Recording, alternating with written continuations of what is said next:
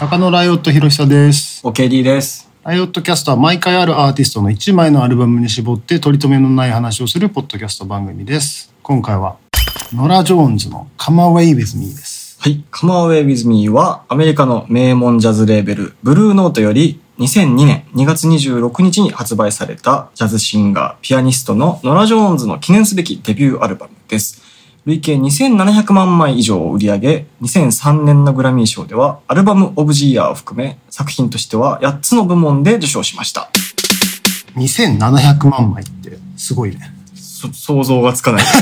数ですけどね。一応だからなんかその、最も売れたアルバムみたいなリストがあって。あありそうですそうそうそう。それのだから、一番上はもちろんマイケル・ジャクソンのスリラーとかなんだはけい。ど、億万枚とかの単位ですそねうそうそう。でも、それのこの2700、2000万台みたいなはい。ところに、もう、ノラ・ジョーンズ入ってくるんですよ。あー。エリック・クラプトンのアンプラグドより上なんですよ。本当だ。キャロル・キングのつづれ折りよりも上。あ、じゃあもうその筋の女性シンガーの中でそはうそうそうダントツっなんじゃないてことですね。うんまあ、マライアとかいるけど。まあ歌姫はちょっとねそうそう、そうあれですけどね。いやもうこれはだから、ありえない数字を叩き出してるアルバムなわけですけど。ブルーノートですからね。言ってしまえばジャズアルバムになでるですよねもなんかそ、のブルーノートと初期その契約をしようとした時に、なんかブルーノートの人も、これはジャズではないねと。うんうん分かった上で、でもなんか感じるものもあるから、いやじゃあうちでやってみないかみたいなことがあったみたいで、おーザ・ジャズをやる人みたいなくくりでは、ブルーノートとそれで契約したっていうわけではなかったっていうあーこれ、この時だって、ノラ・ジョーンズ23歳ですよ。分かって言いながら、でも僕もデビューしたの23歳なんですよ、実はいやでも、23歳で2700万枚。。 それは無理です。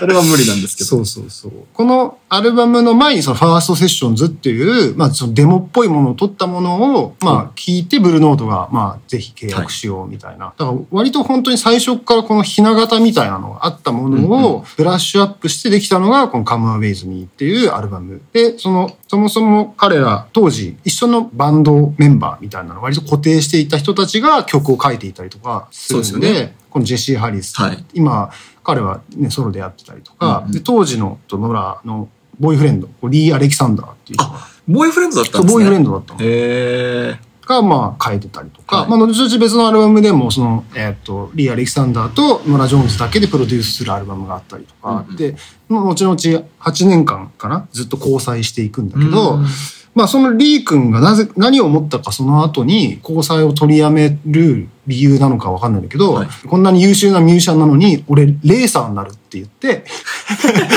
その夢を諦めきれずにっていうくだりがなんか俺は読んだんだけどあ、じゃあレーサーになられたんですかいやその後どうなったか俺も深追いはしなか ったでも何件か見るとあリー君はあの長年の夢だったレーサーになるためにあー辞めたってなっててまあ日本にも何人かいますから ね。その例ね。ミュージシャンからのレーサー。はい。森くんとかさあ、。そっちか。どんの前に関しては、うん僕はあの、あれなんですよ。実は、ついにこの9回目にして、はい演奏したことあるシリーズになってくるんお、ですどう、どういうことどういうことよ。2回、あの、人前で演奏したことがあるんですよ。どんどん前でへえ。えいきなりがっつり思い出話していいですか、?1 回目は、高校のジャズ研の多分1年生の発表会とかだったんですけほうほうほうど、あの、そのジャズ研があれなんですよ。あの、クラッククラックスって今、あ、はいはい、わかるわかる。ののサックスの小西さんが立ち上げたジャズ研っていう部活で、で、僕その2個下なんですけど、うんで、その時に、なんか初めての発表会みたいなとこで演奏したんですよ。うん。うーん。で、その時歌ってたのが、長岡ちゃんっていう、ん今あの、えっと、なんだっけ。あ、バブルネットフィーリングっていうユニットで、ほうほう。今やってて、ん。そう。で、彼女とその後僕バンド組むんですよ。へえ。初め初めてちゃんゃんとまともに活動したバンドはそれで、はいはいはい。そうそう。だから、この時、その時歌ってなかったら、ん多分バンドやってないんですよあ、。そういうことね。そうそうそう。でもその頃はもう、この、どんの場合は、もうみん、みんな知ってる曲みたいな認識でその曲を選んでるってことやっぱ。あ、もちろんもちろんですし、うんでももう高校1年生だから、まだそこまでそのジャズのその、はいはいはい。曲のカタログが自分の頭の中にないわけです。うんうんだから知ってる曲がもうほとんどないから、ああ、でそういうこかとね。つ、普通の8ビートだからうんうん演奏しやすいんですよ。ああ、そうなのね。で、僕と、その、同じジャズ犬だった長岡と一緒うんに、まあじゃあこれやるか、っつっへてえ。やったんですよね。へえ。そうそう。で、それがきっかけでバンド組むことになって。へえ。そうなんです。なんか俺ね、ドン・ノワイは割とまあ耳なじみがいいなっていうの当然あるんだけど、割とカムアウェイ・ミズ・ミー、だからこれノラ・ジョーンズの曲なんだけど、カムアウェイ・ズ・ミーっていうその表題の方がね、俺割とこのアルバムの中では刺さってて、うんうんうん。ノラ・ジョーンズ独特のこの囁きかけるようは。ない歌い方とか、こっちの方がやっぱりハマってるなって思っていつも聴いてた。でも結構なんか要所要所で、こうんうやってあのジェシー・ハリスとかがいい曲いっぱい書いてるわけですけはいはいどは、い要所要所で自分もすげえいい曲書く人そなんうですそうそようそね。う。いろんなインタビューを読んでっても、そのノラ・ジョーンズっていう人の成長記録みたいなものが、こう、当然これは、まあ一枚目だけど、その後、ずっとこう、刻まれていくっていう、なんていうか、全身音楽家みたいな人だなっていうのは、もおううここの時点からやっぱりすごい入ってるなと思ってて。でただこのアルバムって、またプロデューサー談義になってしまうと、はい最初そのクレイグ・ストリートっていう、割と本当ジャズ系をやってる人、まあこうカタログで言うとこう本当に、まあ、ホリー・コールとかをやってるわけですよ。はいまあ KD ラングとかさ。うんうんなんかきっとこういう女性シンガーの系譜みたいな、ジャズシンガーの系譜みたいなところをもう少し掘り起こしたかったのかなと思うんだけど、まあこの人とのセッションは結局何曲かは残ってるけど、相対的にはうまくいかず。はい。で、その後にアリフ・マーディンっていう、まあ有名なプロデューサーの人が出てくるんだけど、はいまあこの人はとにかくアレサ・フランクリンとか、ああ、もう。まあ、そうレジェンいう、そう、レジェンドで、この人き来るよってなった時に、さすがに、あの、ノラ・ジョーンズも、おそんな大物来ちゃう のみたいな感じでビビったっていなるほうど、逸話があるぐらいで。で、まあ、この人もだから、すごいカタログがあるわけですよ。ド量がまずめちゃめちゃ多いです。量がむちゃくちゃ多い ですよ。そうそうチャカ・カーンとかああ、いいですねうん。そうでも、この人のプロデューサーとして、その、ノラ・ジョーンズは言ってたのは、まあすごく私を自由にやらせてくれたみたいな、うんうんうんそこがすごいね、良かったみたいで。このアリフ・マーディンとエンジニアさんがジェイ・ニューランドっていう人がいて、はいでこの人も一応共同プロデュースみたいなので入ってて、ドン・ノー・ワイト、フィールズ・ライク・ホームのミックスもこの人がやってて。ああ、俺は僕ね、このエンジニアさんがすごい好きだなと、後々分かったのが、あの、エスペランザ・ホルスポルディングのチャンバーミュージック・ソサイティとかをやってて、ええそうでグレゴリー・ポーターとかもやって割となんかこうこのぐらいのちょっとハイブリッドジャズみたいなのを取るのがすごい上手な人が多分一緒にやってたりとかっていう、だからまああのノラ・ジョーンズのその人のこう吸い寄せ能力みたいなのがすごいあるんだなっていうのが、おーうんこの時点ですごい分かってくるっていう。でまあ、ノラ・ジョーンズ自体は、まあ、有名なね、触れずにはおられない、まあ、ラビ・シャンカールという。あ、お父様。お父様の、まあ、その娘であるっていうところを、最初はそれね、やっぱね、伏せてたらしいんですよね。あ、じゃあこの頃はまだそんな、あんま言ってなくてあ。そうなんでそうそう。で、ブルーノートもそれは言わない方向で売り出そうみたいな。そうそう。親の七光は使わないみすたはいいな。。まああまりにも有名人すぎますそかうそう。でも実際問題として、そのもう、その、お父さんとは幼少期に別れていて、お母さんとテキサスかな、なんかでこう、育ってきてるから、あ全然接点もなかったらしく。ら。あ、まあそうみたいでそすう、ね。もともとん。で、本当お母さんが、まあ、もともとなんか、プロモーターみたいな仕事をしてた時にお父さんに会ってほう、で、まあ、ノラが生まれて、その田舎に戻って、で、まあ、それこそアレサ・フランクリンとか、エイチャールズとか、そういうのをレコードコレクション聞いて育ったみたいで、うんうんうん。そこでこう、すごいなと思うのが、その学校が、エリカ・バデューとかと同じ高校に行くわけですよ。パフォーミングアーツっていう。ほうほう。そう、そこで、こう、ビジュアルアーツとかを勉強しちゃうっていう。うんうで、そこでこう、あの、地元のカフェでビリー・ホリデーの RB s i n g を歌ったのが初めてのライブっていう、ええすでになんか、キラキラしてるじゃん、みたいな。確かに。で、この前のあの、MGMT のあの、ギター選手権じゃないけど、高校で最優秀ジャズボーカリストと最優秀オリジナル作曲賞を受賞しちゃう。だかあ、すごい。らもう、片鱗がすごいっていう。すごいですね。でもそれもやっぱ幼少期にお母さんが看護師で働いてて、ひたすら家でそういう音楽を聴いてたからっていうのがすごいあるのかなと思って。うんうんうん。で、その大学のジャズピアノを専攻した時に、このジェシー・ハリスとリチャード・ジュリアンっていうそのバンドメンバーに会って、はいで、なんかその、リチャード・ジュリアンって人が、まあ、そのニューヨークで行ってバンド活動したらみたいな。っうんうんて言ったところからこう、どんどんどんどんなる。うんうん。で、大学3年の時にウェイトレスのバイトしながらバンド活動して、で、そのデモを聞いたブルーノットと契約っていう、なんか早こう、早いんですよ、やっぱ し。トントン拍子ですね。ね。だからこう、彼女はまあ、多分その幼少期のインプットがすごかったんじゃないかなと想像するんだよね。やっぱうんいろんな音楽聴いてきたっていうのが。で俺、やっぱこれがなぜ2700万枚も受けるんだろうって思った時に、彼女は結構カントリーのそのものもカバーしたりとか、まあ、ここでもハンク・ウィリアムスやってますよね。で、基本的によく発言でも言ってるのが、すごい子供の頃にカントリーっていうのは普通にあって、ではいそこにまあジャズのアルバムだったりとか、まあロックのアルバムだったりっていうのをまあき聞いて育ったんだけど、でもバキバキのロックっていうのはあのあんま聞いてなかったみたいで、うんうん。高校生の時にまあ普通にニルバーナとかそういうのをうんうんまあミーハーチックに聞いたりとか、でも実際そのバンドが始まった時に、なんか、え、ゼッペリンも聞いたことないのお前やべえよって言われ て、ツアーバスでゼッペリンとかをやっとそこで聞くみたいな。えーだからロッククラシックみたいなものは実は全然聞いてこなかったっていう、うんうんだからそのなんか面白さが余計にこういうあのポピュラリティなアルバムになってるんだっていうのと、あと歌い方の節回しみたいの独特じゃないだかそうですね、確かにら。そこにすごいカントリーの影響を感じるっていうか、うんうんまあ、僕ら日本人は割とそんなカントリーってものに馴染みがないかあらそうですね。わかんないけどでもなんかあの宇多田ヒカルにちょっと演歌の要素を感じるみたいなことと一緒なのかなって なるほど。 なんかその、もともとある、ちょっとした、なんか、伝統的なものをうんベースに持ってると、大ヒットアルバムってできるのかなって、ちょっと思ったんで。確かに。だから、宇多田ヒカルの演歌だったりとか、あとそれこそ米津くんだったら、なんかやっぱちょっと民謡とかさ、はいはいああいうものがすごい入ってたりとかするじゃない、うんうんそのなんか取り込み方があアウトプットされた時に、なんかすごい、その、その国の、なんか一番メジャーなものに、うんうん。ルーツを感じるから、その聞いてる人もそのルーツを体現するみたいなのがすごいあるのかな。親しみやすいってことですそね。うそうそう。だからその後もどんどんどんどんノラ・ジョーンズのアルバムって、なんか形は変えども、その彼女のその持っているなんか独特の節回しみたいなものは変わらないから、ノラ・ジョーンズっていうそのシンガーの骨格は変わらないといううんうんうんか、っていう気はした。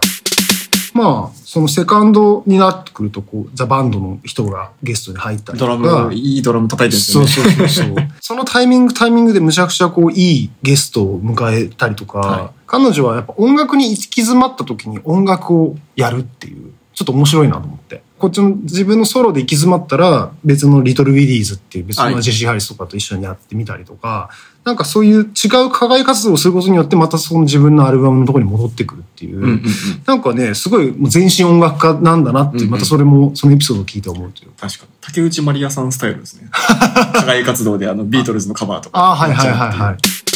すごいこう、シンガーソングライターの系譜の中に後々どんどん入っていくから、やっぱトム・ウェイツとか、そうでニすール・ヤングとか、ただ俺すごいアメリカの女性シンガーの系譜の中には、そんなに入らないのかなと思う部分があって、うんそれはなんでかっていうと、やっぱそのカントリーを基調としてるからなのか、例えばローラ・ニードとかキャロル・キングってもっとソウル寄りじゃない確かに。だからそこじゃなくて、なんかももっとすごいカントリー寄りっていうところが、うんうんなんかやっぱそそこの系譜に入らないのかなと思って。そうですね。だからその、いわゆるポップシンガーの系譜にも入らないし、うんうんかといってジャズシンガーの系譜にも入らないっていう、そうそうそうそうこなんか絶妙な立ち位置かもしれないですね。でもちろんその2枚目もすごい売れたしそこからどんどんどんどんじゅ自分が出てってで俺はね実はね,、えっとね一番好きなのはあの「リトル・ブロークン・ハーツ」っていう5枚目5枚目かな、うん、で僕なんでかっていうと普通に「デンジャーマウス」っていうそのプロデューサーが大好きだからなんだけどその前にその「デンジャーマウス」と「ローマ」っていうアルバムを作ってるんですよね。ほう。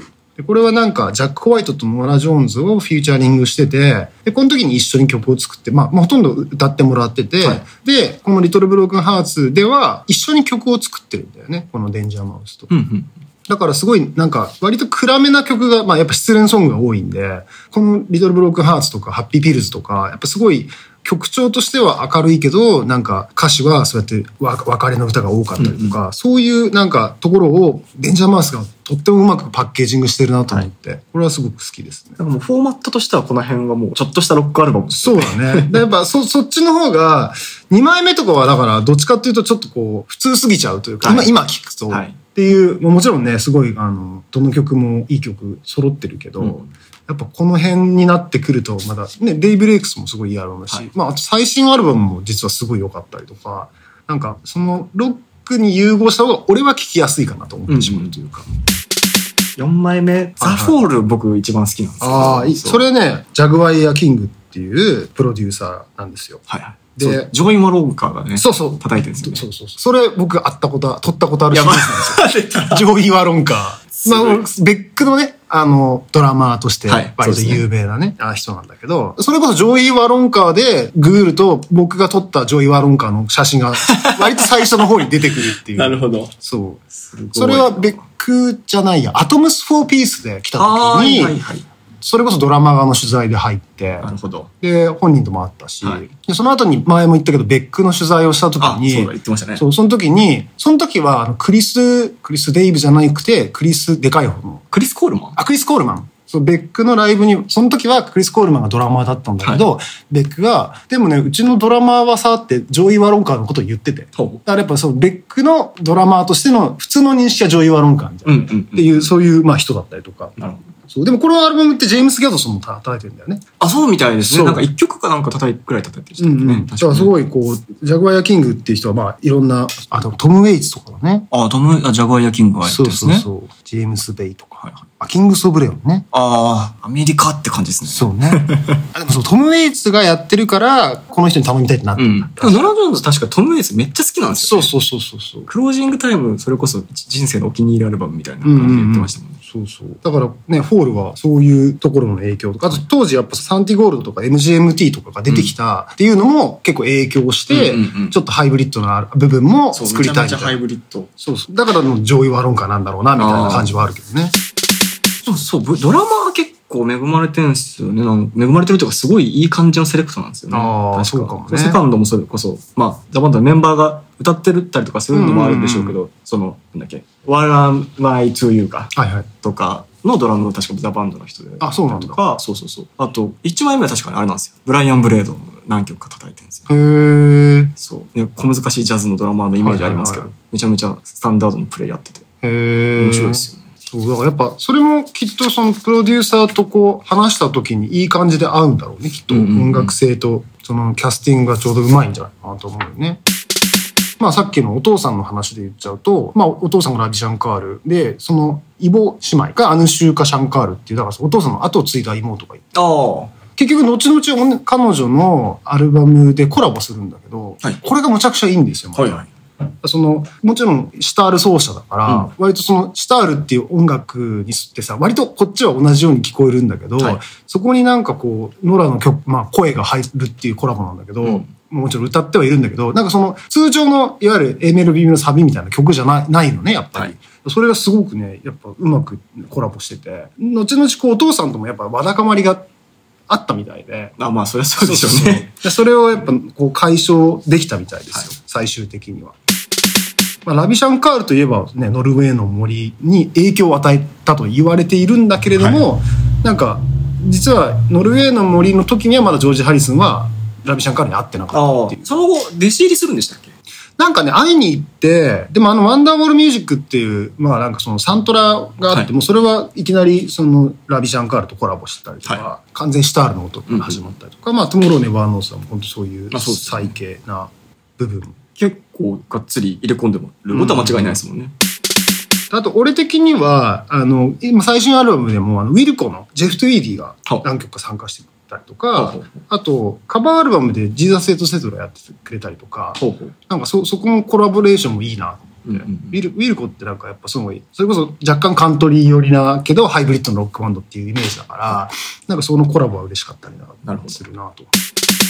なんかソウルのイメージはないけど、やっぱレイ・チャールズとかもともと好きだった。あ、だってそれこそコラボしてます。そうそうそうそう。まあ、だからそう、ブブルース要素としてのレイ・チャールズですよね。どっちかっていうとね。んんんで、Q-Tip のソロアルバムにちょっと参加したりとあか、すごいよね。で、その後女優もやっちゃうしとかさそう。だ、映画出てましたねそう。マイ・ブルーベリー・ナイツ。あれいいや、いいよね。俺好きなんだけど。あ、僕も結構好きですよ、あの映画。なんかやっぱお茶目、お茶目ですよね、うんうんうんきっとね。で、ギター、最近すごいずっとギターを弾くようになったんだよね。あだそれこそ多分その4枚目ぐらいからうん、弾そうきそう始めそた感う。じでで、すなんかそのピアノで作曲しちゃうと、なんかやっぱ自分の手癖になっちゃうからっていうの で、ギターの方がなんかシンプルな曲が書けるっていう理由もあったみたい。川谷絵音さんもそういうこと言いますよね。なんかギターで作る曲とピアノで作る 曲ああとー、みたいな分けるみたいな。分けるみたいな。うん、あるかもね。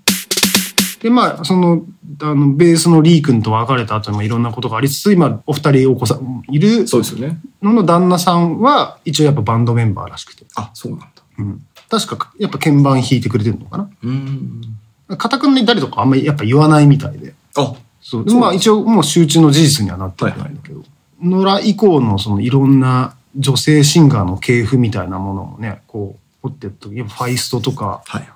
あ、ダイアナ・クラールとか。あ、ルーマーね。うーん。はいこの人も確かに。あ俺この人知らないあ、本当ですか。うん結構ね、カントリー要素ありつつ、みたいな感へーじの人ですね。ダイアナ・クラール僕ね、会ったことあるんですよ。あ、いい ないや、でね、僕、ダイアナ・クラールに怒られたんです よ。いや、ダイアナ・クラールの取材に行って、はいまあ、写真撮撮るじゃないですか。で当時アナログでこう、ポラ見せたら、はい私が太って見える。あでも、その時、ダイアナさん結構太ってたんですよ。おマジかよ、つって。僕、ダイアナさんはやっぱ、エル・コステロの嫁っていう印象だから、うんうんどっちかっていうと、ちょっとコステロさん、みたいな、なんかなんとかしてよって思思ったもん。あ。なるほど。管理してくれと。そう。でもダイアナ・クラールとかコーナー載ってるやつコリーヌ・コリーヌベイリーとかこの辺行くとやっぱりあの音大時代を思い出しますあそうだから結構こういう名前をちらほら聞いたりしてたなと思ってコリーヌ・ベイリー・レイに僕は、あのもう撮ったことがあって。あ本当に みんな撮ってるさすがですねあのファーストの時に、やっぱ日本に馴染みが行くようにって言って、その、わざわざ、えっ、と、彼女はリーズっていうイギリスのとこに住んでるんだけど、はいそこに会いに行って、日本領のなんかアーシャみたいなのをとと取りに行ったことがあうーって、んすごいいいいい人だったんだけど、コリーヌの場合は。はい怒られはしなかった。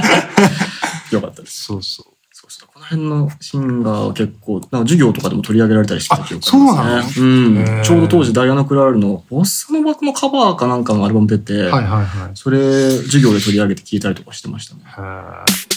それこそあれですよ。その、どんの前僕2回演奏したことあるって言ったんあですけど、はい。じゃあ2回目の。 2回目は、大学入学する前の体験講座みたいな。はいはいはい。あの、モノンクルの吉田沙羅ちゃんあはいはいはいで一緒に演奏したんですけど、うんうんうん。そうそう。あの、その頃に、だから一緒に大学入れてたらいいねって言ってて、へーまあ一緒に入って、それこそ多分、最優秀ボーカル賞みたいな感じであ、。そうなんだ、あるんだしてたんで。なんか今すごいモノンクルのなんかカバーがバズってる。あ、そう、モーモスのカバーしたんですよ。あ抱いそうかそうか抱いてホールドを見そにう。。なんかこの前あの、ユニゾンの斎藤くんと話してたら、なんか、知ってますっていうから、あ、そうそうそう、知ってる知ってる。あ そうそう。めちゃめちゃね、かっこいいんですよ、カバー。今もうミーシャさんのバックコーラスとかもしてますし。そうなんめだ。ちゃめちゃ。俺モノンクルもともとすごい好きで。ね、めちゃめちゃいいっすよね。ね。それこそやっぱこう、こういうものが、ノラがいたからできたような音楽性でもあるかなとは。いや、本当そうですよ。だからジャズとソウルうんうのんハイブリッドみたいなとこをまさにやろうとしてるバンドですから。そうだよね。地続きだろねそうそう。なんか二人組な感じもね、なんかジェシー・ハリスとか、それこそね、はいはいレディー・アレクサンダーとドナ・ジョーンズみたいなう組み合ん、わうせん、確かに確みたいかなに。感じもありますよね。